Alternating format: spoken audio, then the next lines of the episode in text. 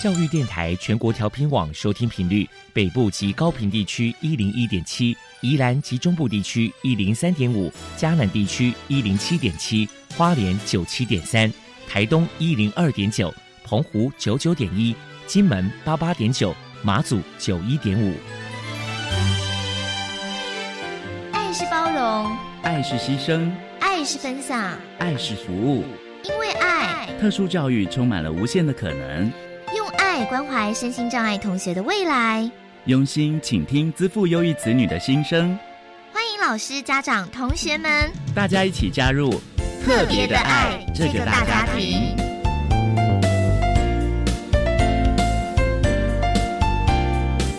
本节目由教育部学生事务及特殊教育司指导，国立教育广播电台监制。欢迎收听。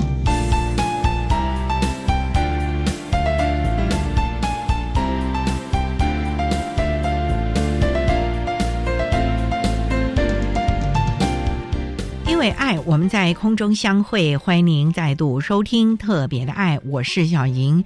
这个节目在每个星期六和星期天的十六点零五分到十七点播出。在今天节目中，将为您安排三个部分。首先，在“爱的小百科”单元里头，波波将为你安排“超级发电机”单元，为您邀请台湾市多障协会的理事长袁静娟袁理事长为大家介绍。台湾视多障协会的相关服务，希望提供家长、老师还有同学们可以做个参考。另外，今天的主题专访为你安排的是《爱的随身听》，为你邀请获得一百零九年优良特殊教育人员荣耀的台北市立启明学校学务处的主任。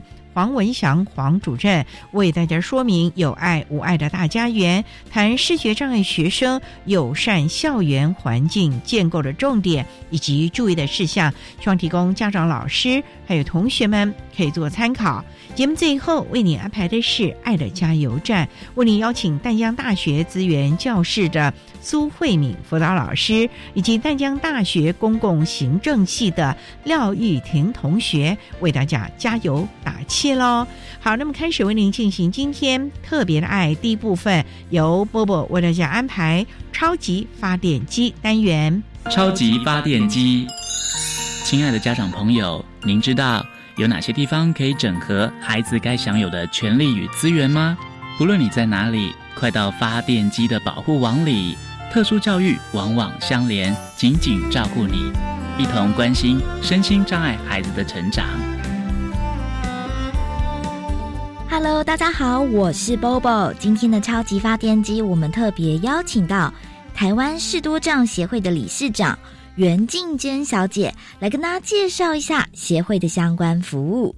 首先，我们先请您介绍一下台湾视多障协会成立的背景，还有服务项目有哪一些呢？我们主要是因为视多障的孩子在义务教育结束以后，要进入小作所、庇护工厂或一般的教养院都不收，因为唯一收托全台湾只有惠民教养院，而且又额满。所以这一群视多障的孩子没有地方可以安置跟学习，所以我们是由一群从事视障教育的老师和视多障的家长组成台湾第一个专为视多障服务的协会，希望能够成立一个结合专业、爱与关怀，真正能够接纳视多障孩子的园地。目前我们服务的项目每个月有家长的喘息活动，还有办视多障的路跑活动。每一年的八月份，我们办为期两周视多障的暑期营，然后我们还办理一些相关视多障的专业志工与服务人员的教育训练，还有一些推广宣传认识视多障的活动，例如说像视多障的体验宣导活动，还有音乐会的宣导活动，社区校园的宣导活动。接下来，请您说明一下协会的服务对象有哪些条件的限制？目前我们来讲是没有年龄的限制，只要你是视多障，还有视多障的照护人或者是亲属，我们都服务。请教一下理事长，台湾视多障协会平时有举办哪些活动与人们互动交流呢？每一个月的喘息活动就是针对家长，然后我们会聘请专业的师资做一些学习工坊，让家长可以专心的做一些手工品，或者协助他们去面对一些心理压力，请专业老师带领家长看见希望。如果像路跑活动的话呢，我们有专业的陪跑导盲志工，每个月的第二个礼拜天会陪他们。去跑大概两个小时，让他们可以走出户外。就算孩子看不见也不能跑，他们还是可以坐着轮椅，由陪跑职工推着轮椅，让他们去外面感受外面的世界，享受阳光。至于士多障的暑期营，就是我们会由礼拜一到礼拜五，整整两个礼拜，从早上九点到下午五点，由专业的老师。跟志工陪伴这些孩子从事一些专业的多感官训练活动，然后让家长可以喘息两个礼拜。至于志工训练的话呢，我们会聘请一些教授或者是一些专业的视多障的师资，来让志工能够更了解视多障的需求，倡议他们的身心障碍学习的教育计划。请理事长来谈一谈台湾视多障协会在未来有哪一些计划？因为北部还没有办过营队，我们是希望未来我们可以帮北部办一个礼拜的冬令营。然后呢，我希望士多障也可以出去做一些公益活动，比如说亲子带去进滩，或者我们也可以去养老机构一起跟老人一起活动。当然，我们未来最重要的长期计划是成立。士多藏的日照中心，或者未来我们建立士多藏的双老家园。如果民众有任何的需求，关于协会的联络方式是什么呢？我们请理事长说明。我们 FB 有一个粉丝专业，您可以搜寻台湾士多藏协会，或者透过粉丝专业的 QR code 加入我们的 Line at，或者在一般的上班时间打我们协会的电话零四二二六五。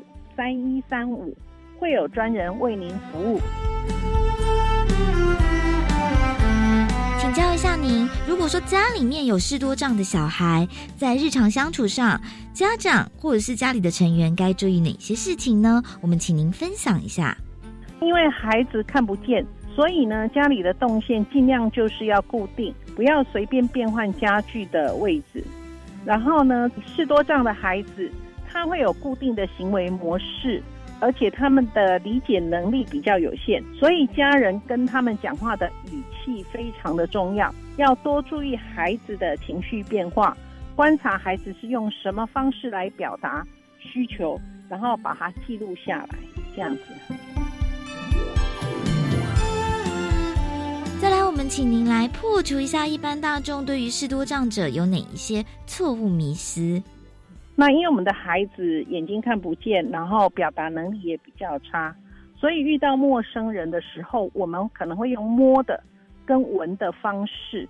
那这个是他们认识朋友的方式，请不要以为他们在性骚扰啊，请多理解他们的行为。我们也是会持续教导这些视多障的孩子，告诉他们说这是不适当的行为，但是请大家能够多理解、多接纳。还有士多障不是什么都教不会，只是要教他们的时间会比较长。只要建立规则跟方法，那么他们还是最后可以完成的。最后，理事长，您这边还有什么样的话想要传达的呢？希望大家能够以同理心。来支持我们视多障跟家长，还有希望政府单位可以注意到这一群弱势的孩子，能够用国家的力量来协助我们成立国家级的视多障发展中心。还有我们在争取身心障碍领域的时候，有时候会被归类在视障，可是我们又找不到视多障的资源，或者被归类在多重障碍，也找不到视多障的资源，忽略了我们视多障孩子的真正需求跟需要。啊，希望大家能够多一点心来了解这些需求。非常谢谢台湾市多障协会的理事长袁静娟小姐接受我们的访问。现在我们就把节目现场交还给主持人小莹。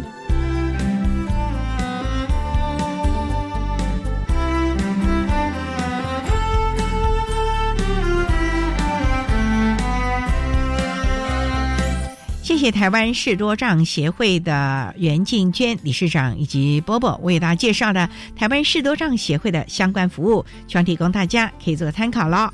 您现在所收听的节目是国立教育广播电台特别的爱，这个节目在每个星期六和星期天的十六点零五分到十七点播出。接下来为您进行今天的主题专访。今天的主题专访为您安排的是《爱的随身听》，为您邀请获得一百零九年优良特殊教育人员荣耀的台北市立启明学校学务处的主任黄文祥黄学务主任，为大家分享有爱无爱的大家园，谈视觉障碍学生友善校园环境建构的重点以及注意的事项，希望提供家长、老师、行政单位可以做参考。了，好，那么开始为您进行今天特别的爱的主题专访，《爱的随身听》。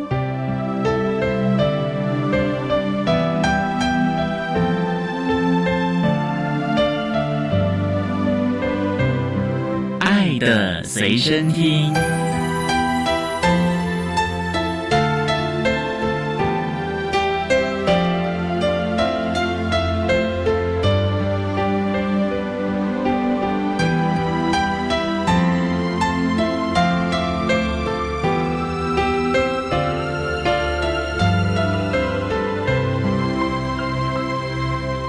今天为大家邀请到的是获得一百零九年优良特殊教育人员荣耀的台北市立启明学校学务处的主任黄文祥黄主任，主任您好，主持人各位听众大家好。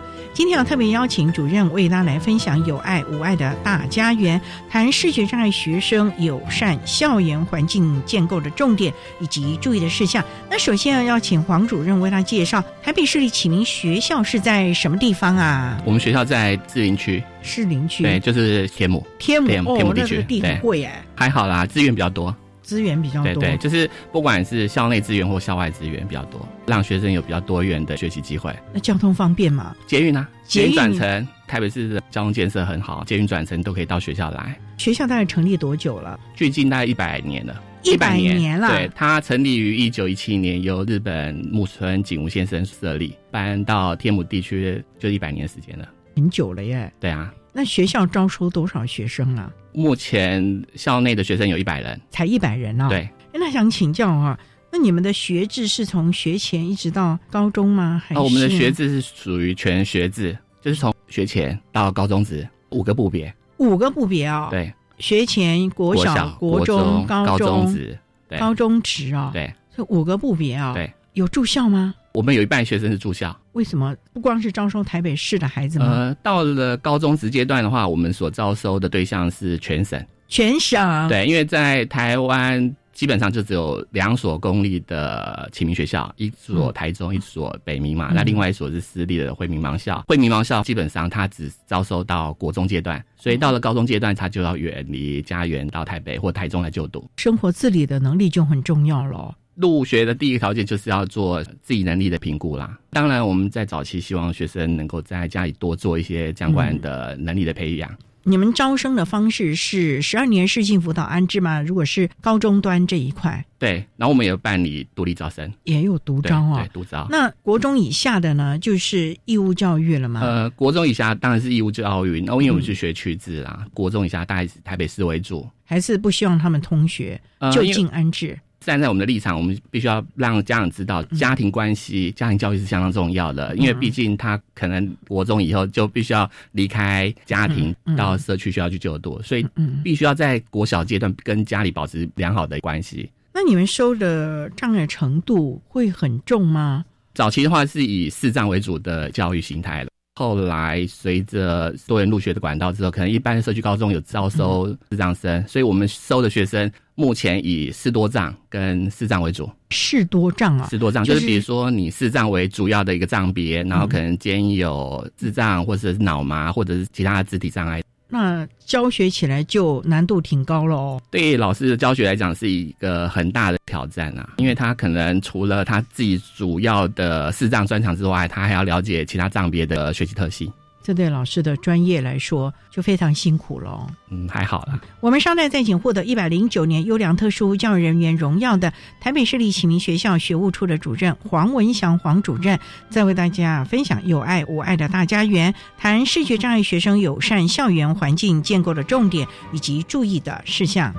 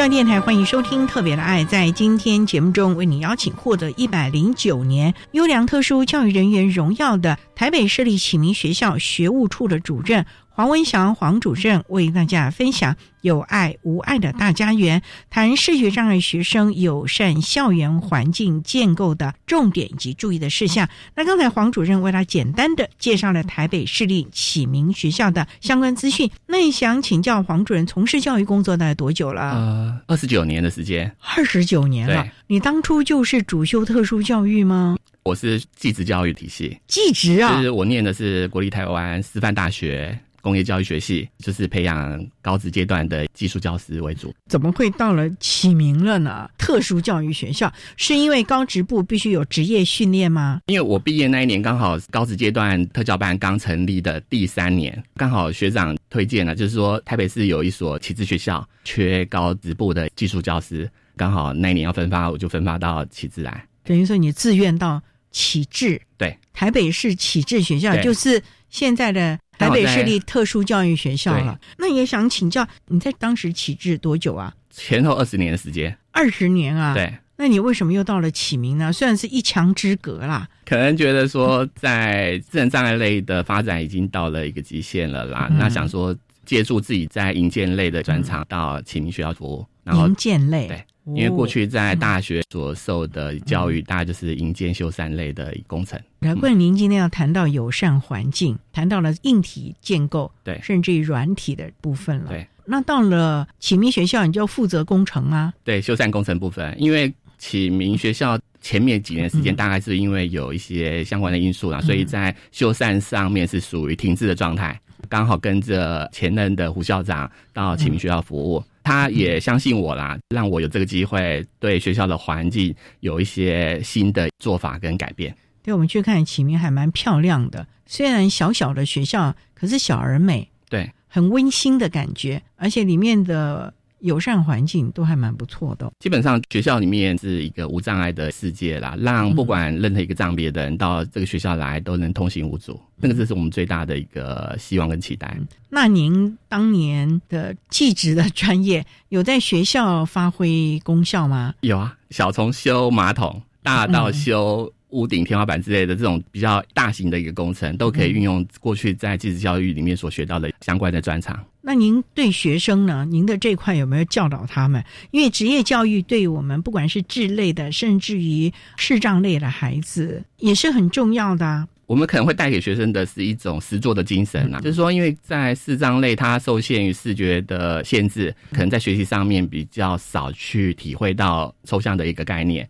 那我们就透过实作。我们会做模型，让他们去触摸，让他们实际去体验，去了解我们讲的抽象概念到底怎么一回事。像地理课，地理课我们就要做触摸地图啊。你们完全自己 DIY 哦。这个是在过去的学程里面会学到的一些基本的技巧啦。那老师制作教具是相当基本的基本的一个能力。好像只有师范体系的才有这个能力了吧？没有啦，也是因为现在也比较多元啦。现在很多借助于科技，可以减少老师在这一方面试探的一个机会，可以慢慢的透过电脑去做一些立体的教具出来给学生去触摸使用。我觉得重要还是创意吧。对，你要有想法。老师通常想法很多，怎么去付诸于实现是相当重要的一环。因为理想和现实还是有一些隔阂啊，对，你要怎么样把你的想象化为可以执行，在课堂上教导孩子的真正的能力？对，学校里面还不错啦。学校里面因为有一些社群团体啊，然后透过社群团体大家共备的一个努力啊，把我们的想法付诸实现，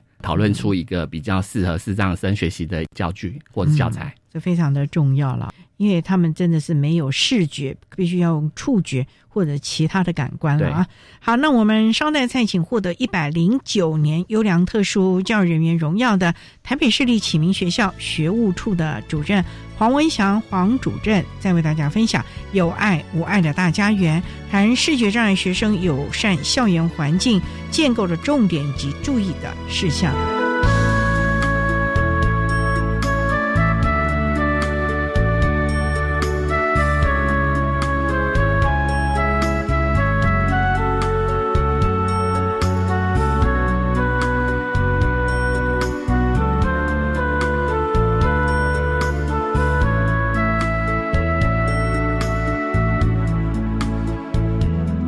各位听众，大家好，我是一一零学年度身心障碍学生适性辅导安置总招学校国立和美实验学校吴新红校长，在此说明本年度适性辅导安置重要时间流程，给各位家长以及老师们来了解。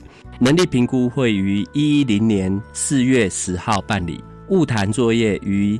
一零年四月二十四号前办理能力评估之畅明安置，会于一零年四月三十号到五月八号办理。国立特教学校以及集中式特教班的安置结果，会于一零年六月七号公告。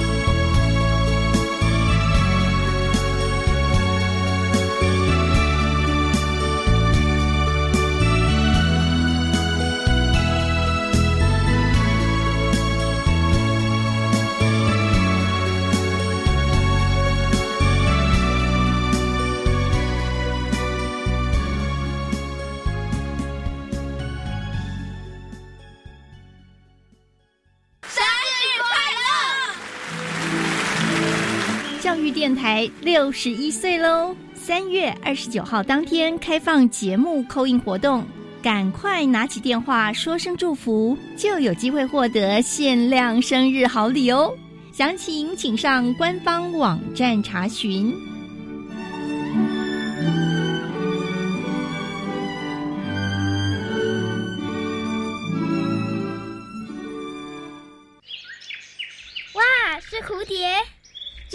甲虫哎！大自然是我们最好的朋友，昆虫又是不可或缺的主角。你有多久没有亲近它们了呢？三月二十九号中午十二点，五十二个户外教育好点子节目，邀请昆虫生态专家黄世杰带来昆虫教具和珍贵照片，告诉您如何好好玩自然。敬请锁定教育电台，生动全世界脸书粉丝页，一起出发喽！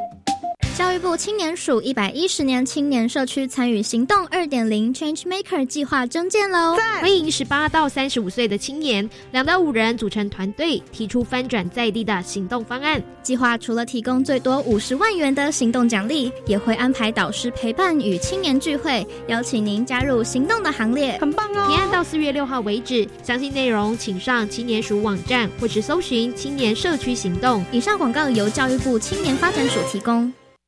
管那么的水，落嘎西木啊！大家好，我们是 OK 合唱团。您现在收听的是教育电台。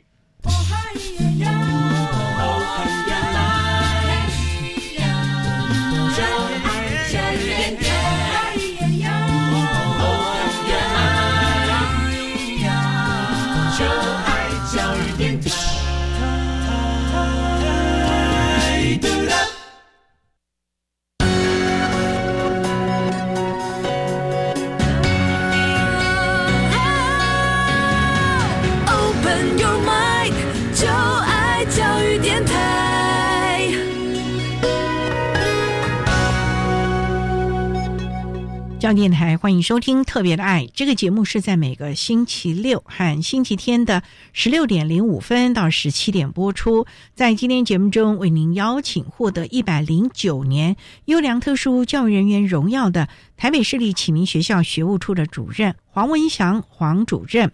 为大家分享有爱无爱的大家园，谈视觉障碍学生友善校园环境建构的重点以及注意的事项。那刚才黄主任为了简单的介绍了台北市立启明学校的相关资讯以及个人从事教育的机缘，那想请教，因为我们启明学校孩子都看不到，所以呢安全就很重要了。那么先来谈谈，就是。我们视障类的孩子，硬体的环境要注意哪一些？因为我们都知道有什么导盲砖啊，还有视字电梯啊，什么这些的，这是基本的。你看现在人行道都有这个了，可是我觉得好像还是不够哎。基本上在学校的建筑里面呢，我们必须要保持走廊的通畅，通畅就可以了。因为不完全净空是不太可能的事情，因为。在学校里面，我们也必须要模拟一些环境，让学生去学习。嗯，毕竟他离开了学校，到了社区，必须要靠着自身的一个能力去游走、去学习。所以在学校环境里面，我们要讲求，当然就是无障碍的环境啊。那个无障碍环境是基本的东西。再来就是我们要运用学生视觉以外的感官的能力。比如说听觉、他的嗅觉、他的触觉，然后来营造环境上面一些比较友善的一个空间。您说好了，这个触觉啊和听觉，那嗅觉怎么来营造？你们这这一段路，这栋放花香，那栋放水果香吗？主持人讲的不错，智障生他们对于视觉以外的感官是非常的敏锐的。嗯对，那我们在学校里面有做了一个启明的未来之眼。这个庭院里面就是结合了香草类的植物，那当然也跟我们市府在推行的小田园教育有关啦。因为小田园教育就是我们要符合我们自己的特色。你说慈农教育对视障生来讲很抽象，因为他们可能对于食材是怎么样的一个具体形状搞不清楚。可是他对于香草类的东西，他可以透过他的嗅觉、他的触觉，知道说这个东西是香草。这个东西是迷迭香，还有就是我们在庭院里面会设计一种芳香万寿菊，它这是一种非常浓郁的紫栽，味道非常强烈。那我们会当成转角的一个记号，就是在我们的道路的设计上面呢，我们到了转角的地方，能摆上这一个芳香万寿菊，透过它强烈的气味去引导它行进的一个方向。当然，学校的我们在庭院里面，还有比如说我们前面有饮水机，那我们在饮水机的左右两边就放上这一些植栽。哦，对，当然是校园的一种美化啦，嗯也是一种在引导上面一个安全的材质，就是说他碰到一个柔软的植栽的时候，他知道说前面有障碍物。先做保护了，对。而且最重要的说还有嗅觉方面的引导，对，这也要花很多功夫啊，不能随便乱找芳香物质吧？当然是跟我们的课程有关啦，因为我们学校的课程里面到高职阶段有烘焙课程、有扎针的课程，他们都会制作一些糕点或者是饮料调制。嗯，当然这些东西呢，我们就是用我们庭院里面所产出的一些香草植栽做一些导入，当然也符合实农教育基本的精神啊，就节能省碳的一个精神。嗯，可以说是各种的方式都能够导引学生了啊。对，因为这部分我们有跟文化大学园艺系的研究生讨论过，因为他们想要了解视障生在社区的公园里面怎么去行走。那当然，我们视障老师也提供我们相当多的讯息。他觉得说气味的辨识来讲，对他们在公园安全行走是相当有帮助的。所以，其实，在启明学校的校园里面，气味也是一个很重要的导引安全了。对，利用植栽，这个是属于嗅觉的。对，触觉呢，就是要摸或者是脚底板吧。对，触觉的话，基本上我们在无障碍里面有一个东西，就是电梯前面，各位可能看到三十六十的定位点。电梯的按钮前面这个东西，我们当时在跟王武烈建筑师讨论所谓无障碍建筑的时候，他说，以我们学校来讲是启明学校，学生的触觉相当敏锐。如果把这个东西放在教室的出入口，就是做一个所谓的定位导引，透过视障生触觉的一个敏锐度，帮助他们对于空间的一个辨识来讲是相当有帮助的。嗯那我们在校园里面有做这样的一个改变。可是校园里都有，会不会养成他们一种依赖？外面可不见得这么的完善呢。我们在学生节的教学过程当中，我们会强调说，这个就是让你建构所谓心理地图的一个模拟的方块而已啦。嗯你到了社会上，你还必须要就你现地的环境做一些变革。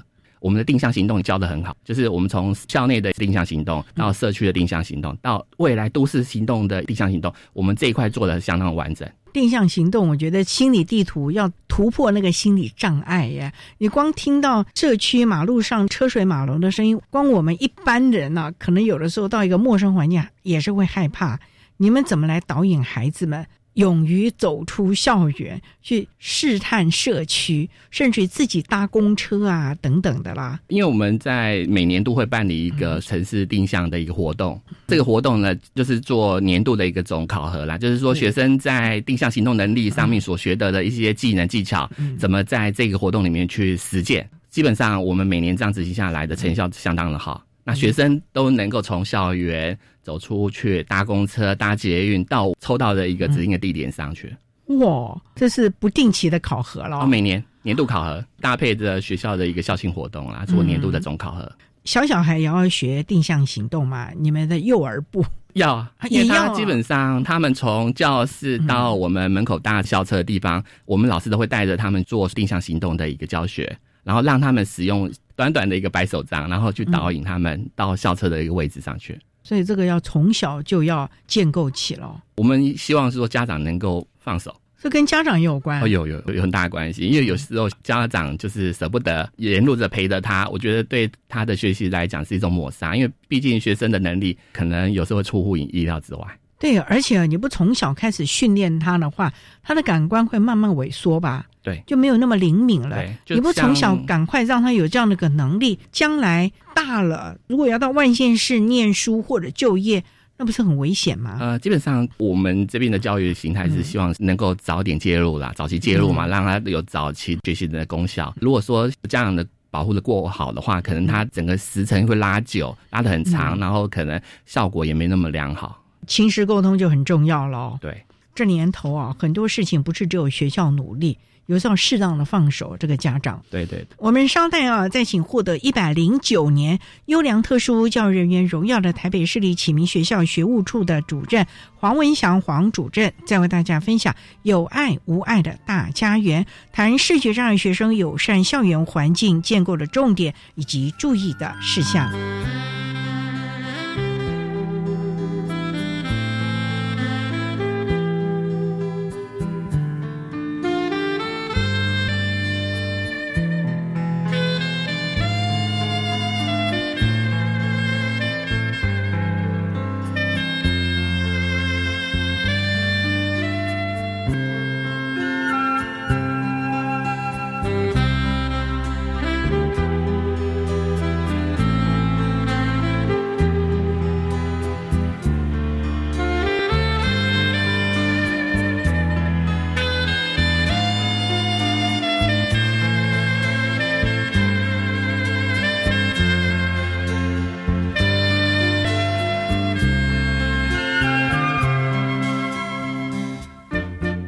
教练台欢迎收听《特别的爱》。在今天节目中，为你邀请获得一百零九年优良特殊教育人员荣耀的台北市立启明学校学务处的主任黄文祥黄主任。为大家分享有爱无爱的大家园，谈视觉障碍学生友善校园环境建构的重点以及注意的事项。那刚才黄主任提到了，其实，在我们的校园，不管是建筑啊，或者是软体的设施啊，都已经考量到了我们视障孩子的特色以及心理地图的建构。还有定向行动的训练，从学前部就开始训练起。可是重点孩子不能老是在这个校园里面晃来晃去的吧？因为地板那么平，电梯什么各方面。建构的都非常的好，厕所也都是无障碍。可是事实上，外面的环境可能还没有那么的完善。刚才主任也提到说，你们每年都有定期的考核，甚至有很多校外的活动。能不能为大家来谈谈，你们怎么样把环境的适应建构在你们的课程中，让孩子能够学得这种带得走的能力呢？我们学校里面有办一个课程，叫做跨山越海的一个课程。跨山越海，对，那因为刚好我们也用了这个课程，得到了教育部的教卓的金子奖。哇，对，这很棒耶。对，那你们跨山越海是真的要爬山吗？要去海上游泳吗？还是？真的，对我真的好好奇耶！爬山那个山路可没有无障碍设施哦，对，了不起就是健康步道啊什么之类的吧，可能还要手脚并用。你们都爬什么山？呃，我们从近郊的像阳明山啦、擎天岗这种比较矮的山，然后进阶到百越里面的合欢山。哇，对，那不好爬呢。基本上我们在课程里面会有一套训练的课程啊，一开始利用校内的一些空间，比如说我们会利用我们下课的二十分钟的时间，因为在学校里面刚好十点钟是一个比较长的下课时段，有二十分钟的时间，然后我们会利用那个时间来对学生的心肺能力呢做一些训练跟培养，刚好运用学校的楼梯做登阶的攀爬。如果说能力比较好的，我们就会做强度更高的一个登阶的训练。让学生在这个活动里面呢，让他的心肺能力啊、腿部的肌力啊，慢慢的增长，然后来适合我们下一阶段爬近郊的小山的时候，可以去运用这样的一个能力。对呀，体力是个很重要的，不然平常都在学校里面，电梯了不起，楼梯走一走而已。可是真的要爬山的话，那可能一爬爬个四五十分钟，哎，到时候不要老师背下山呐。也有可能会老师背下山。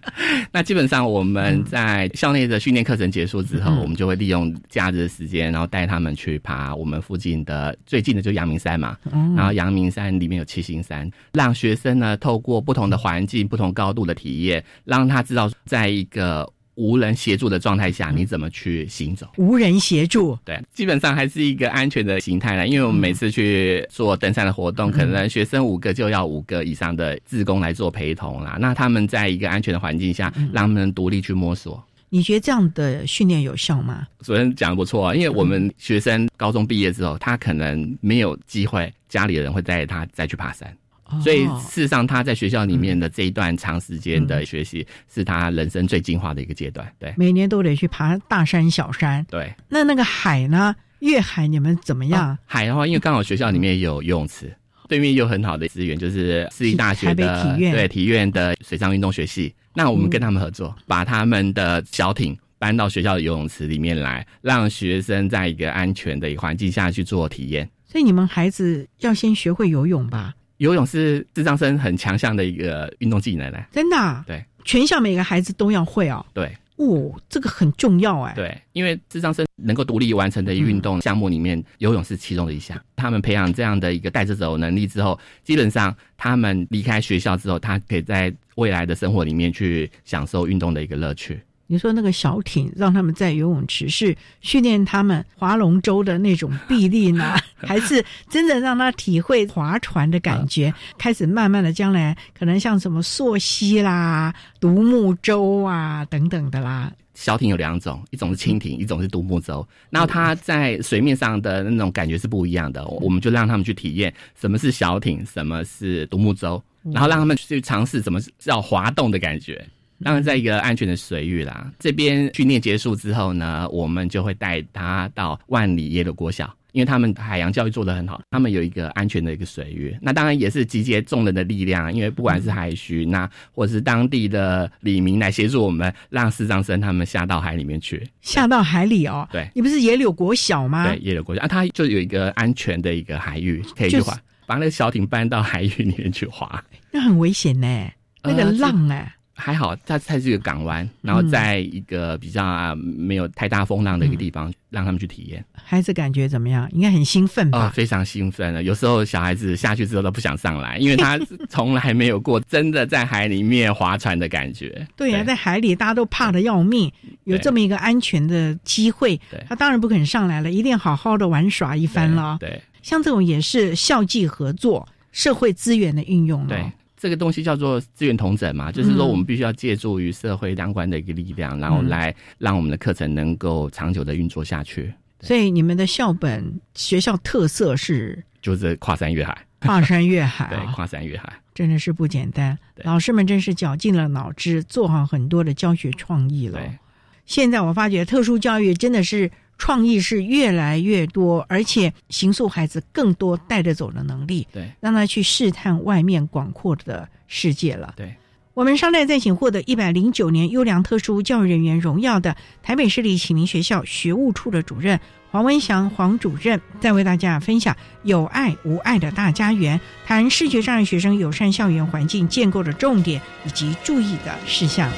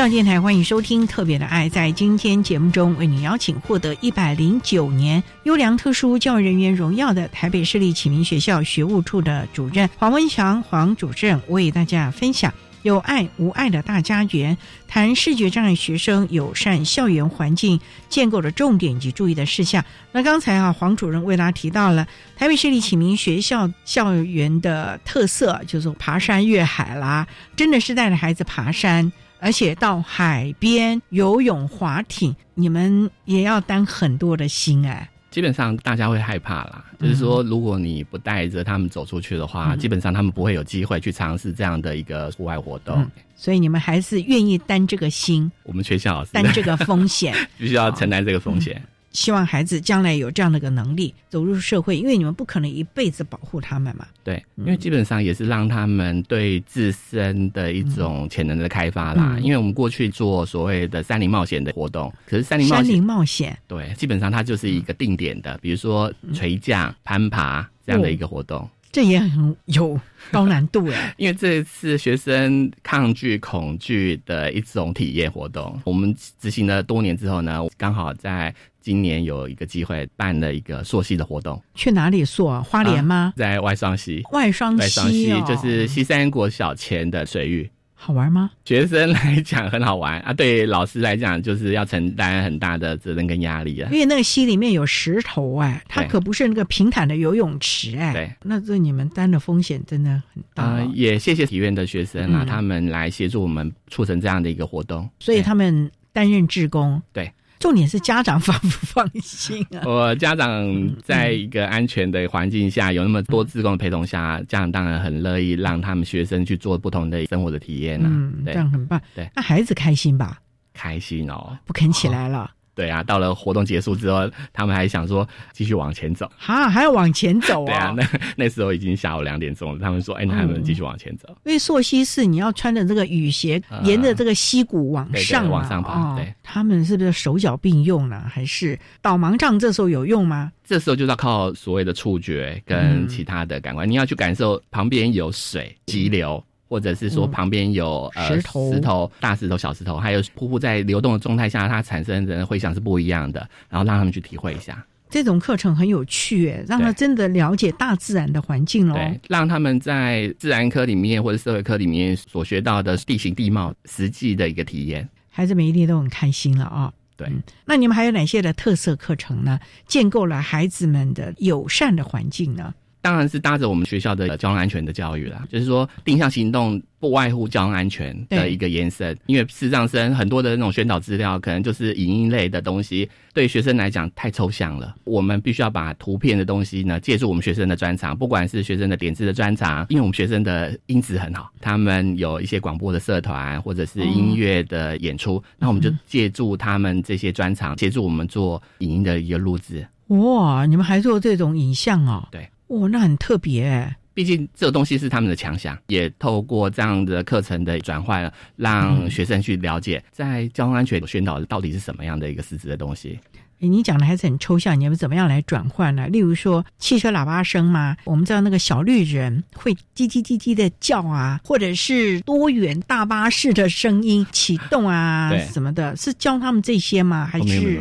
以我自己本身的专长是生活科技，在生活科技里面有一门课叫运输管理啦，然后我们就去跟民间的修车厂啦，跟他要了安全座椅、安全带、后照镜，然后我们跟社群老师呢共同去打造一部车。哈，你们自己做一部车啊？对，这一部车最主要是教导弱势生什么是 A 柱，就是安全死角跟视野死角，还有就是说你上车要系安全带这样的一个基本的概念。其实都是实际让他们去操作了。对，因为视障生最好的一个学习方式就是实质的操作，就是透过实体的操作，让他们去了解这个东西到底是怎么样的一个构建，什么样的一个位置。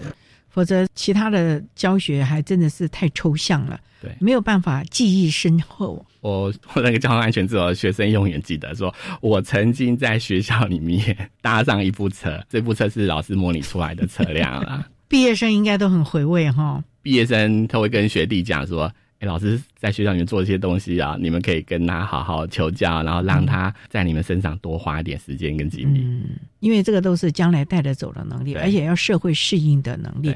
您还说图书馆，你还做了些什么？图书馆里面大概就是不外乎一些书架之类的东西啦。我们当时在做一个创意的发想的时候，就想到说，因为点字书要从一般的出版刊物翻成点字书需要很长的时间，再来就是点字书相当的重，可能对于我们整个建筑物的结构来讲会产生很大的危害。点字书也会延缓他们吸收的速度，因为你要等人家翻好点字书再让你阅读太慢了。那因为刚好现在的科技进步嘛，就是有很多的影音档。很多的有声书，那我们把我们的图书馆呢改造成数位图书馆，透过他们使用平板或者使用手机，就可以在图书馆里面做一个有声的一个阅读。那里面有很多人来帮你们转录吧？刚好跟社区的学校合作。啊，跟社区的学校。对，比如说我们旁边刚好有天母国中做一些合作，然后我们旁边还有天母国小的退休老师，他还协助我们做这样的转译的工作。对，因为老师基本上生意都很好。总而言之，就是社区的资源，大家能够尽量的共同的运用，让孩子们透过听的方式。因为我们现在在讲所谓的阅读，阅读其实视障的孩子也应该要多多的听书吧。对，因为听书对他们讲是一个很好直接的一个学习管道啦。那再来就是我们在图书馆里面啊，因为刚刚讲的放的是有声书之外，或者是网络的一些影音档之外，在环境设计上面会有一些特色。因为智障生他们触感非常敏锐，所以呢，我们在整个空间的一个配置上面呢，就会用不同的材质做使用区块的一个划分，比如说地毯啊、木地板啊、地毯啊、石英砖之类的，因为它的粗糙度基本上不一样。搭配上我们门口的触摸地图，让他们进来图书馆之前就能够去摸地图，然后了解这个里面的使用区块到底怎么样。然后他们把这些记忆呢放在自己的心上，形成他们永久的一个心理地图，然后自己就可以独立到图书馆里面去游走。这都是在学校里面建构的友善的环境。事实上，我们的社会呢，有一些的地方可能仍然不足了。像那个骑楼、那个摩托车啊，甚至于高高低低的无障碍的设施，甚至于您讲的，在门口就有一个地图导引。我觉得现在很多的公共建筑物啊，也应该要有这样的一个设施了。基本上，目前的观念都还在改变当中啦。有很多大的展览场地啊，它里面都有开始逐步在做这样的一个规划，方便视障生去里面。欣赏或者是去享受，对。因为我们也知道，各项的这个社交的馆所，其实也是孩子们他们能够吸收甚至于成长的一个场域了。所以这些里面的无障碍的友善的环境，也是需要去重视的。那启明学校就富有这样的一个可能，就是告诉大家啦，或者是一种承先启后的。基本上我们学校里面还不错啦，就是说，因为我们每年会帮教育局办障碍的研习，就是设计规划的研习活动。刚好也利用这个机会来协助学校检视一下学校的无障碍环境。那当然，在随着老年社会的到来啦，所以很多的环境呢，我们也不应该再拘泥在所谓的无障碍环境这样的一个用语，因为我们可能会中途受伤，对，也会年老。所以呢，我们现在所比较强调就是所谓通用环境，在整个环境里面呢，适合各种类型的人来使用。这才是一个有爱无爱的环境了啊！好，那我们今天啊也非常的谢谢获得一百零九年优良特殊教育人员荣耀的台北市立启明学校学务处的主任黄文祥黄学务主任为大家分享的有爱无爱的大家园，谈视觉障碍学生友善校园环境建构的重点以及注意的事项。非常谢谢黄主任的说明还有分享，谢谢您主任，谢谢谢谢主持人。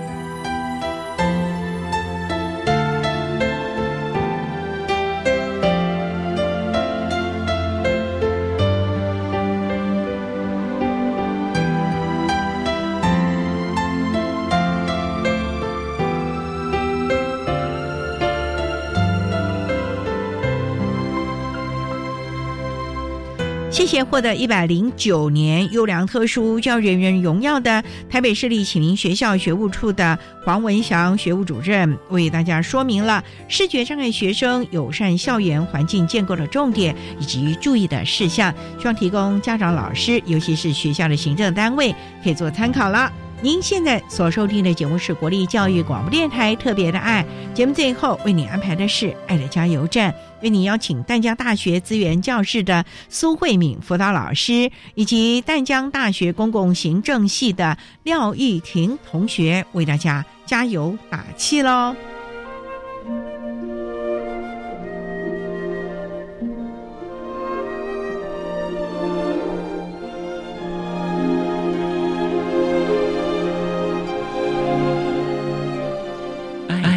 加油站。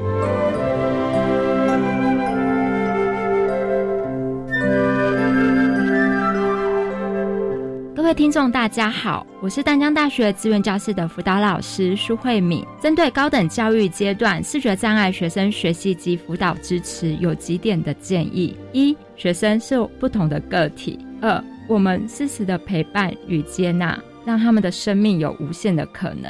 大家好，我是用声音探索世界的盲女孩依婷。如果你的生命中也因为身体上的限制有一些卡关，请试着放下心里的框架，试着相信，因为只要往前，生命一定会有不一样的美好和可能性，在未来的每一步等你。谢谢大家。